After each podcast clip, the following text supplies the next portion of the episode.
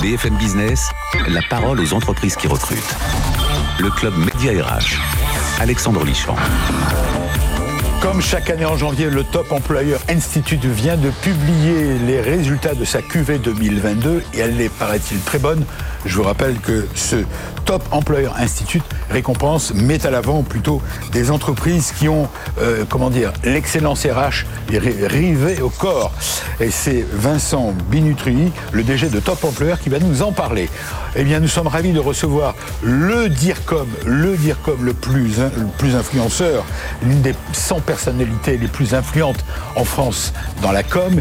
Il s'agit euh, de euh, Frédéric Fougera, qui est par ailleurs, en même DIRCOM du groupe Emeria. Il va nous parler de ce métier magnifique. Moi, j'adore le métier de DIRCOM. Et enfin, la start-up qui cartonne et qui recrute, c'est Marion Chopin, qui sera là pour nous présenter les cofondatrices de Nissan Léon. C'est la bienveillance au travail, il y a des postes à pouvoir. Voilà le sommaire. BFM Business, le club Média RH, l'invité témoin. Bonjour Vincent. Bonjour Alexandre. Vincent je suis ravi de, de, vous revoir. Enfin, je dis vous revoir parce que pendant euh, euh, le Covid, on était en... C'est ça? On était à distance. On était à distance. Oui, on s'était vu virtuellement. virtuellement, voilà. Mais cette fois, vous êtes avec nous dans le studio. Alors, je suis ravi de, de vous rencontrer, bien sûr, pour parler du Top Employer Institute et de vos, euh, comment dire, de votre, de vos, ah, je cherche le mot. De les, des entreprises qui ont été certifiées pour cette de année votre certification 2022. 2022 Tout à fait. Pardon. Alors, d'abord, on va parler de votre organisme avant de parler des entreprises et, et, des tendances à venir et des tendances actuelles surtout. Alors, c'est une autorité internationale? Exactement. Autorité internationale parce que depuis maintenant une trentaine d'années, nous avons développé un référentiel en matière de ressources humaines euh, qui, qui, fait, euh, qui fait un peu foi en la matière. Qui certifie l'excellence des pratiques RH des entreprises. Tout à fait. Notre mission, c'est d'auditer et de certifier euh, les organisations qui ont mis en place des pratiques RH euh, avancées, formalisées, robustes, euh, pour le bien et de l'organisation et bien entendu pour le bien et l'excellence des conditions de travail de leurs collaborateurs. Votre, votre programme de certification est, sérieux, hein j'ai vu, c'est vraiment, vous faites autorité de toute façon dans ce domaine-là. En fait, il y a, les entreprises sont auditées. Exactement. C'est un audit euh, véritablement, un audit sur pièce, donc qui pourrait se rapprocher quelque part du travail qui pourrait être fait par les commissaires aux comptes d'un point de vue finance. Euh, et nous auditons six domaines, 20 thématiques et près de 400 pratiques chaque année, puisque c'est une certification qui est annuelle. Et donc une entreprise qui rentre dans le dispositif euh, se verrait dans l'obligation pour conserver sa certification d'être auditée chaque année. Et vous êtes présent dans 123 pays? Alors, nous avons des bureaux physiquement dans 10 pays, mais en effet, pour 2022, nous avons certifié près de 1900 entreprises dans 123 pays. Donc, alors... alors en fait, pour revenir à votre mécanique, parce que ça, ça m'intriguait, j'avais eu pas eu l'occasion d'aller dans le détail. C'est une enquête que vous menez auprès des entreprises. Mais auprès de qui? Des entreprises, des managers ou des collaborateurs Pour connaître la, la qualité RH Alors, ni l'un ni l'autre, Alexandre. Ah. Nous auditons véritablement les populations euh, ressources humaines, puisque nos questions, nos thématiques sont vraiment des, des, thématiques où on va demander véritablement comment tout cela a été mis en œuvre par les équipes en matière de ressources humaines. Ce qui fait qu'une entreprise qui souhaiterait être auditée par le Top Employers Institute va en faire la demande, va dans un premier temps s'auto-évaluer sur ces 400 pratiques. Elle va se noter elle-même. Exactement. Et ensuite, nos équipes d'auditeurs et d'auditrices euh, vont euh, venir dans l'entreprise pour vérifier la véracité euh, de, des dires des entreprises au travers de cette auto-évaluation. Alors vous dites 400 questions, c'est ce que j'ai eu, ou 600, 400 questions réparties en six grands domaines RH. Exemple Exemple, alors les, vient à l'esprit. Les, les, les, six grands domaines, on a deux domaines qui traitent de la stratégie de l'entreprise, donc tout ce qui est définition de la stratégie et la mise en œuvre et le pilotage de cette stratégie. Trois domaines qui sont vraiment un peu le, la colonne vertébrale de notre référentiel RH, qui sont l'expérience collaborateur, avec la partie attraction, développement et engagement des collaborateurs, et un sixième domaine euh, qui s'appelle Unite, donc rassembler, c'est tout ce qui rassemble les collaborateurs autour du, du projet d'entreprise. Alors votre propre entreprise en France, c'est 150 collaborateurs, il y a du monde. C'est 150 collaborateurs dans le monde. Dans le monde. Dans le monde, et on est une dizaine en fait sur la France. 40 nationalités. Exact. Est-ce qu'il y a des parallèles? Quelles sont les tendances? Moi, ça m'intéresse de vous qui êtes en première ligne dans ces. On va, on va parler des entreprises françaises qui sont. Oui. Il y a un top 10, il y a un top 3, qu'est-ce qu'on peut dire? Alors, il y a un top 10, mais qu'on ne publie pas forcément. En fait, notre, notre principe, c'est d'être plutôt sur une base d'être certifié ou, de ne pas être certifié. D'accord. Donc, on a 94 euh, entreprises qui ont été certifiées top employeur pour 2022, avec 18 nouvelles entreprises qui ont rejoint la communauté des top employeurs, euh, pour un peu plus de 200 entreprises qui ont souhaité se lancer dans la démarche.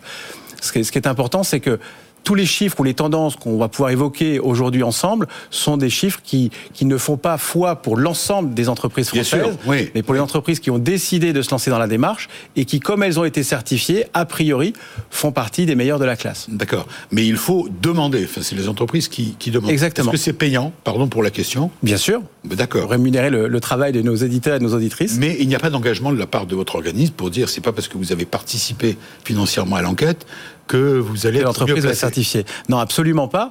Euh, D'autant plus qu'on a on a des règles très strictes en la matière. Il faut un score minimum de 60% euh, sur la totalité euh, de, du, du, référentiel RH pour être certifié, et que avant d'annoncer aux entreprises qu'elles sont certifiées, nous sommes nous-mêmes audités par un organisme indépendant externe. Alors, euh, c'est mettre en avant l'excellence des pratiques RH, c'est votre rôle.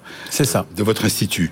Quelles sont les tendances actuelles? Qu'est-ce qui Qu'est-ce qui ressort cette année, en 2022, des entreprises parmi... Combien d'entreprises en français 94. 94 cette année qui ont, qui ont, été certifiées. Exactement. Qu'est-ce qui ressort dans, dans ce qu'on appelle donc les pratiques, les meilleures pratiques RH alors, avant, avant de parler des tendances et des pratiques, oui. euh, on va identifier des tendances, des, des, pardon, des priorités RH, qui sont les priorités qui nous ont été remontées par les entreprises qui ont été auditées. Elles ont identifié en fait euh, trois priorités.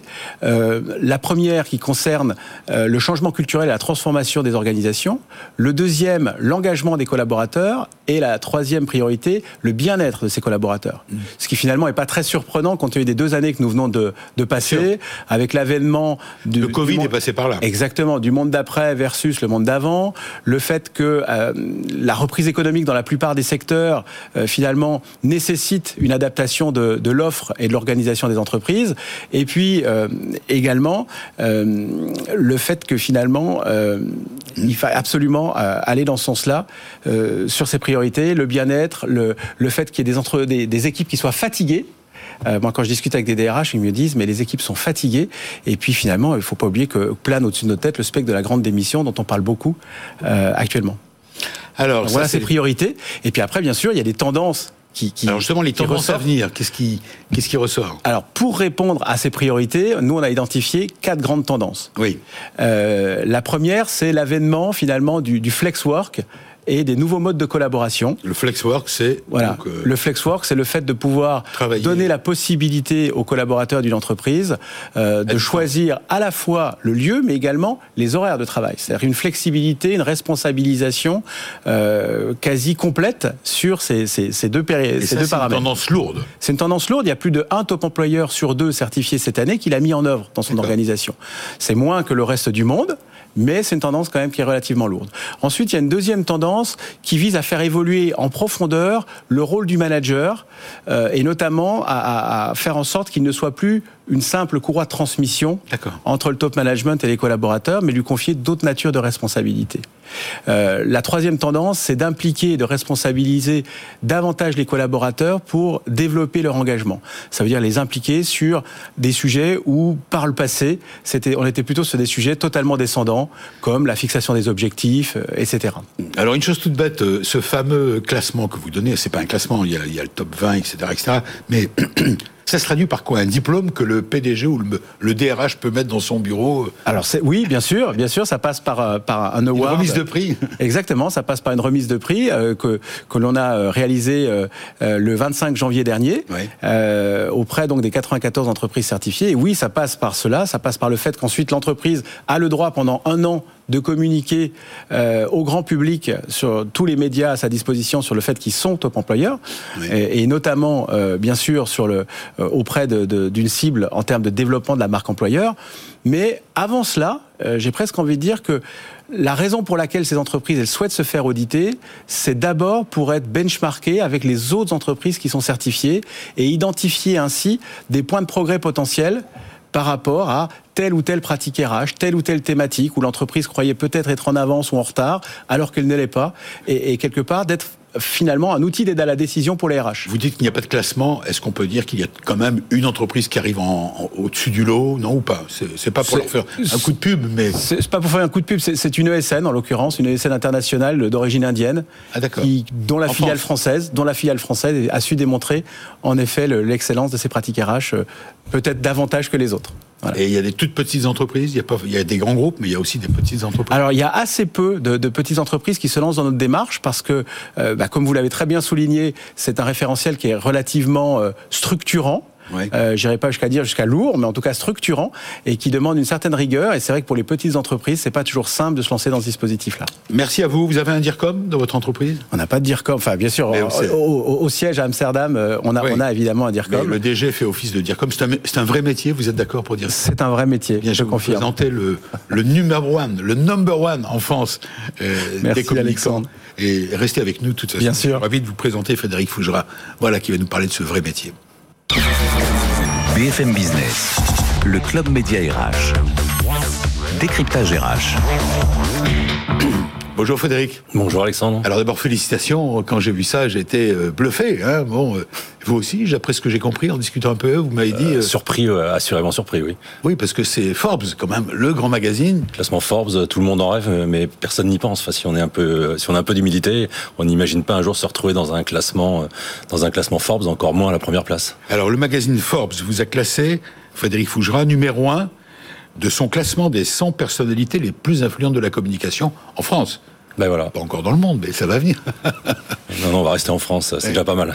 Alors vous êtes dire comme de, du groupe Emeria. Emeria, c'est le nouveau nom de la holding du groupe Foncia. Vous êtes présent en six pays. On va parler aussi de l'entreprise qui est votre attache.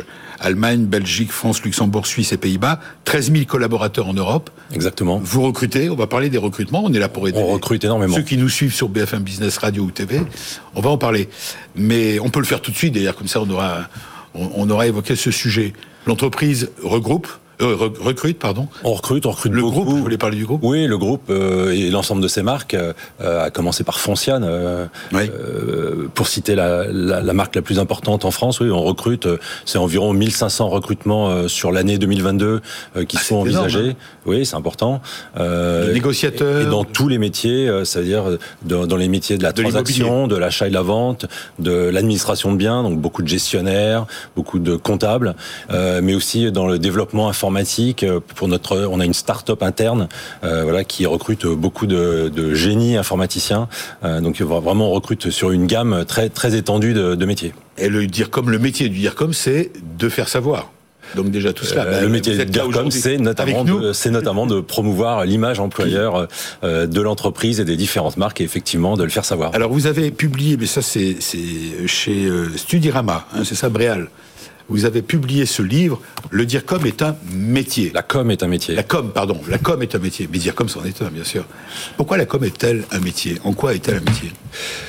Bah, c'est un des derniers métiers de l'entreprise euh, et c'est parfois celui euh, qui est le moins considéré. C'est-à-dire ouais. que souvent euh, vous avez des gens dans l'entreprise qui euh, qui s'imaginent être compétents euh, en communication et en fait ils sont compétents pour donner un avis et souvent un avis personnel, mais en fait ils sont pas compétents euh, dans l'intégralité du métier, c'est-à-dire avoir une vision qui va servir une stratégie, savoir servir servir des objectifs et puis ensuite mettre tout en œuvre de la partie créative à la partie production à la partie promotion. Donc il est important dans nos métier aussi de faire de la pédagogie et d'expliquer pourquoi euh, la com est un métier. Et que ce n'est donc pas donné à tout le monde, même si tout le monde peut donner son avis parce que je préfère le bleu au rouge, je préfère une typo à une autre, mais ça c'est pas de la com, c'est juste un avis personnel. On est loin, très loin de servir les objectifs et la stratégie de l'entreprise. Alors vous, vous êtes dire comme depuis 37 ans, vous êtes un expert connu et reconnu du métier. Euh, ça fait 20 ans que vous êtes auprès de Philippe Salle. Exactement. On est bien, qui est le patron de votre groupe. Vous avez été chez Védior, Géoservice, Altran. Elior et Foncia, et vous avez publié trois livres sur la com, sur la communication. Euh, c'est un métier qui vous tient au corps. Vous avez envie en même temps de partager. Ah, vous l'avez dit, 37 ans, ça commence à faire une belle tranche de vie, quoi. euh, c'est bientôt la retraite presque. Euh, mais oui, oui, 37 ans où d'ailleurs le métier a énormément évolué. Hein. Euh, il y a 37 ans, on attendait d'un communicant ou d'un dircom qu'il ait de, euh, un bon relationnel, un bon rédactionnel. Bon, ça c'est plus qu'un prérequis, c'est c'est tout à fait insuffisant. Aujourd'hui, il, il y a des besoins de, de connaissances juridiques, de connaissances créatives, euh, de connaissances sur le web. Donc c'est des métiers qui sont beaucoup plus étendus, beaucoup plus professionnels. Ils se sont, le métier s'est professionnalisé s'organiser avec le temps. donc voilà, 37 ans, 37 ans, c'est une belle tranche de vie et ça donne envie de partager effectivement pour pour les plus jeunes. quand j'ai sorti le Dico de la com, c'était aussi une façon de, de comment de, de, de créer un référentiel sur des mots qui évoluent, des mots qui passent, et puis beaucoup de néologismes aussi avec l'ère du numérique. Donc voilà, il y a beaucoup à dire sur notre métier et c'est aussi une façon de rappeler, de prouver, de démontrer que c'est un métier. Ah oui, vous dites dans ce livre que la com produit de l'intelligence. Et oui, il est loin de, comme vous le dites, il y a encore une trentaine d'années, la façon dont on a abordé ce métier. Exactement, la, la com, c'est beaucoup d'intelligence, des contenus, de l'émotion. Des contenus et de l'émotion, c'est ce qui va différencier de, de, de la d'une simple information ou de la simple organisation. Euh, organiser un pot entre collègues, c'est pas de la com. Organiser un événementiel dans lequel il y a une intention de communication, dans lequel on va passer des messages, dans lequel on va produire une émotion auprès de ses cibles, ça c'est de la com. Mm. Alors, euh, est-ce que vous conseillez à des jeunes de suivre ce métier? D'ailleurs, pourquoi les jeunes sont-ils attirés par la com? Alors, les jeunes aujourd'hui. Il y, a beaucoup, il y a beaucoup de jeunes qui sont attirés par la communication. Peut-être ne voit-il que le côté paillette des choses, euh, c'est-à-dire la, la, face visible de l'iceberg. Euh, mais effectivement, j'invite tous les jeunes qui ont envie de faire de la communication à en faire. À partir du moment où ils vont avoir, ils vont avoir le ressenti d'une d'une passion, euh, parce que la com c'est beaucoup de travail, c'est beaucoup d'engagement, c'est beaucoup d'heures de travail. Euh, c'est beaucoup. il faut pas croire, c'est du boulot. C'est beaucoup de boulot. Oui, c'est pas que un métier, c'est aussi beaucoup de travail où on compte pas ses heures, on compte pas ses journées, on compte pas ses week-ends.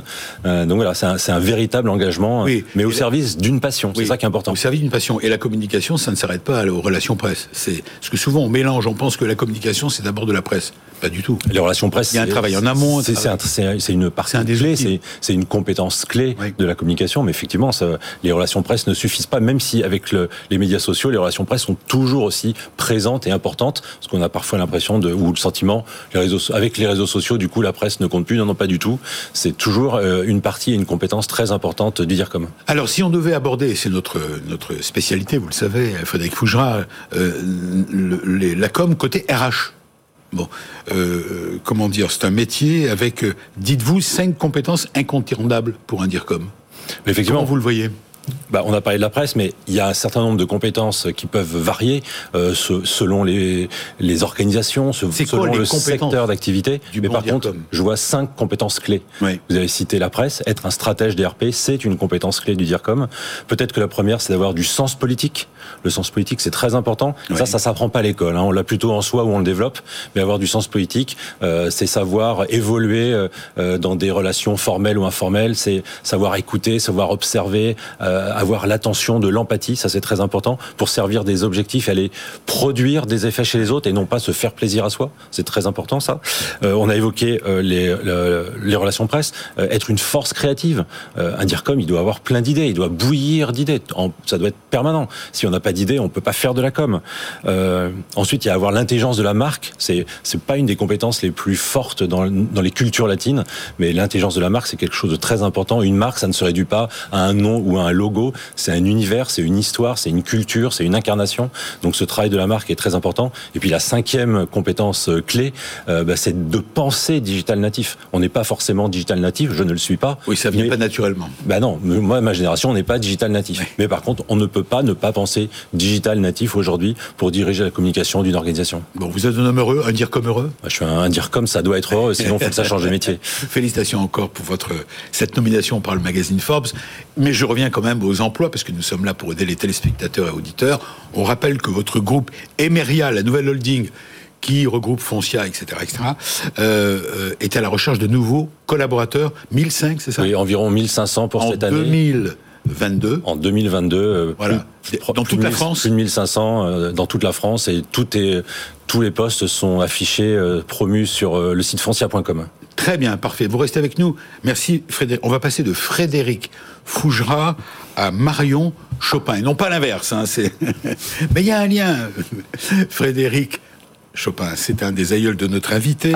Voici notre start-up qui cartonne et qui recrute. Pas dans la musique. BFM Business, le club média RH, la start-up qui recrute. Bonjour Marion Chopin. Bonjour. Je me suis pas trompé, il y a un lien quand même. Mais vous, c'est avec deux P. Exactement. Chopin avec deux... Pourquoi deux P, au fait? Euh, c'est euh, dans la généalogie, il y a un P qui est apparu euh, dans l'histoire de ma famille, mais. Mais il y a un lien direct avec, euh, avec ce, ce, grand musicien. Alors, votre musique à vous, c'est autre chose. Vous êtes cofondatrice de Listen Léon. C'est un drôle de nom.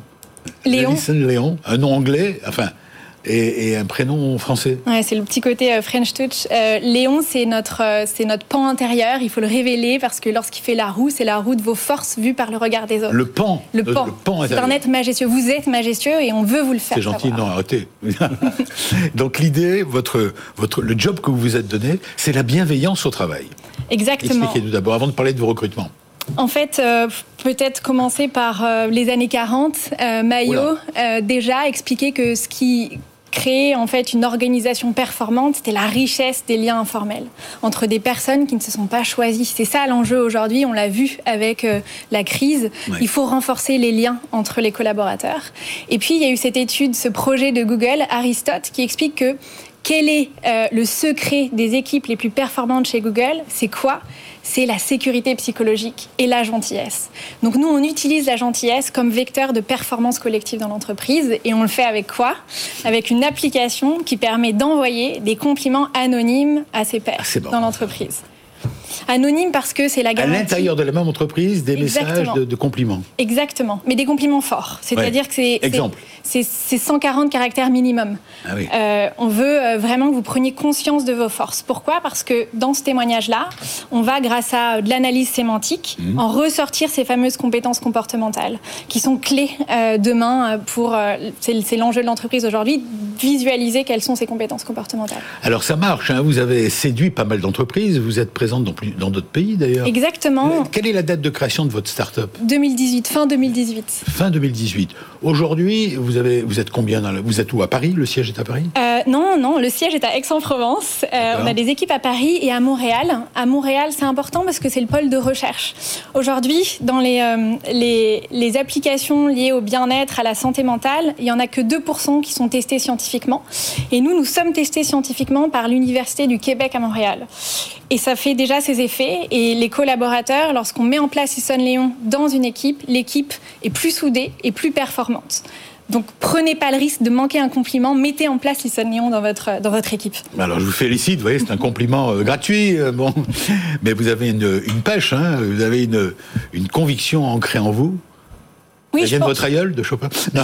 non. mais je pense vraiment, sincèrement, que si on développait l'estime de soi de chacun, euh, eh bien, en fait, on créerait un monde un petit peu plus doux et plus optimiste, plus inclusif. C'est ça notre mission, vraiment, c'est de changer euh, le monde de l'entreprise aujourd'hui et puis aller plus loin demain. Et c'est pour ça qu'on recrute euh, des talents. Et c'est un lien avec Top Employer dont on parlait, Institute, qui met en avant l'excellence RH. Et on retrouve cette idée de valoriser les hommes et les femmes de l'entreprise. De, hein, c'est ça, le, on parle de bien-être, euh, on parlait de bien-être avec vous tout à l'heure, Vincent. tout à fait. Vincent Binetruy.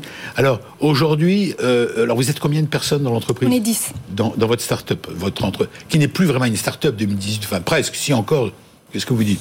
Oh, La philosophie, en tout cas l'esprit, euh, est bien encore un esprit de start-up. Ouais. Alors, vous recrutez, qui recherchez-vous Combien de personnes en France? Euh, Comment peut-on vous aider? Merci. Euh, on cherche euh, essentiellement des personnes par rapport à nos valeurs, qui sont le GABA, qui est un neurotransmetteur dans le cerveau qui inhibe les pensées négatives. Le GABA, c'est générosité, altruisme, bravoure, apprentissage et humilité. Donc avant tout, on recrute sur ces forces-là. Et puis ensuite, sur les compétences techniques, on cherche euh, des développeurs euh, front-end et back-end euh, et, des data scientists et aussi surtout des customer success managers parce que la crise, a, il y a eu un sursaut d'humanité au travail avec cette crise-là et donc du coup, on a besoin d'accompagner nos clients vers cette performance grâce à oui. Vous recherchez des customer managers, c'est joli comme nom. Succès pour le succès de l'équipe. Euh, pour mettre en place les salons. Euh, Où ces postes sont-ils à pourvoir à, Entre Aix-en-Provence, à Paris, et puis euh, pour la partie recherche, c'est plutôt à, Montréal. Hmm. Est-ce que vous avez les moyens de vos ambitions en termes RH, enfin de recrutement? Vous travaillez avec des fonds propres, vous avez des investisseurs? Oui, on vient de faire une levée de fonds avec ah. des business angels et surtout on a des clients comme Bank of Canada, comme Airbus qui sont euh, de beaux comptes. Donc euh, oui, oui, on a les moyens de nos ambitions. non, mais je pose la question parce que dès qu'on parle de start-up, ça fait parfois un peu peur. Comment faites-vous pour attirer les candidats Qu'est-ce que vous leur dites Je pense que c'est la mission avant tout. Euh, avoir un impact sur... Voir s'ils vibrent à la mission. Exactement S'ils comme ont eux-mêmes, s'ils ont vivent. eux-mêmes cette bienveillance. Ce que Exactement. Et, et surtout au quotidien de voir l'impact qu'on a sur la vie de milliers de personnes, c'est assez incroyable. Donner un sens à son métier, c'est ce, dont on parlait tout à l'heure, c'est extrêmement important. Et puis euh, on est aussi à Aix-en-Provence, donc euh, on a Ah aussi euh, l'optimisme du soleil. Et euh, exactement. Frédéric Fougera, vous qui êtes le dire comme, euh, quel conseil vous leur donnez? Il y a un conseil ou pas? Non? Mais j'ai pas envie de donner de conseils, j'ai envie de m'intéresser de plus près euh, à cette start-up euh, parce que donner Oui. de la confiance, notamment dans les métiers de la communication, on a souvent envie de, enfin ça fait du bien aux collaborateurs d'être rassurés sur leurs compétences, sur leur place dans l'organisation et, et donc ça me donne très envie de, de m'intéresser de très près à cette start-up. Voilà, puis vous savez, le club Médirage, c'est un lieu de rencontre. Il s'est passé des tas de choses ici, avec des rencontres, avec, euh, et nous sommes ravis de le faire. D'abord, merci à vous, au- à notre, à notre invité Top Employeur Institute. Merci Vincent Bénétruy, DG France de cet institut Merci, formidable qui met en avant l'excellence en France dans les entreprises. Merci Frédéric Fougera, encore félicitations. La com est un métier, c'est votre dernier bouquin qu'on peut trouver encore, bien sûr. Bien sûr. vient de sortir. Et merci à vous, euh, Marion Chopin, avec deux P. Et l'entreprise s'appelle Listen. Euh, c'est ça Léon. Mais, mais ça se prononce Listen. Euh, Léon, félicitations. On vous souhaite bonne chance. On espère bien vous aider, vous avoir aidé à chacun à passer vos messages, surtout à recruter les meilleurs talents.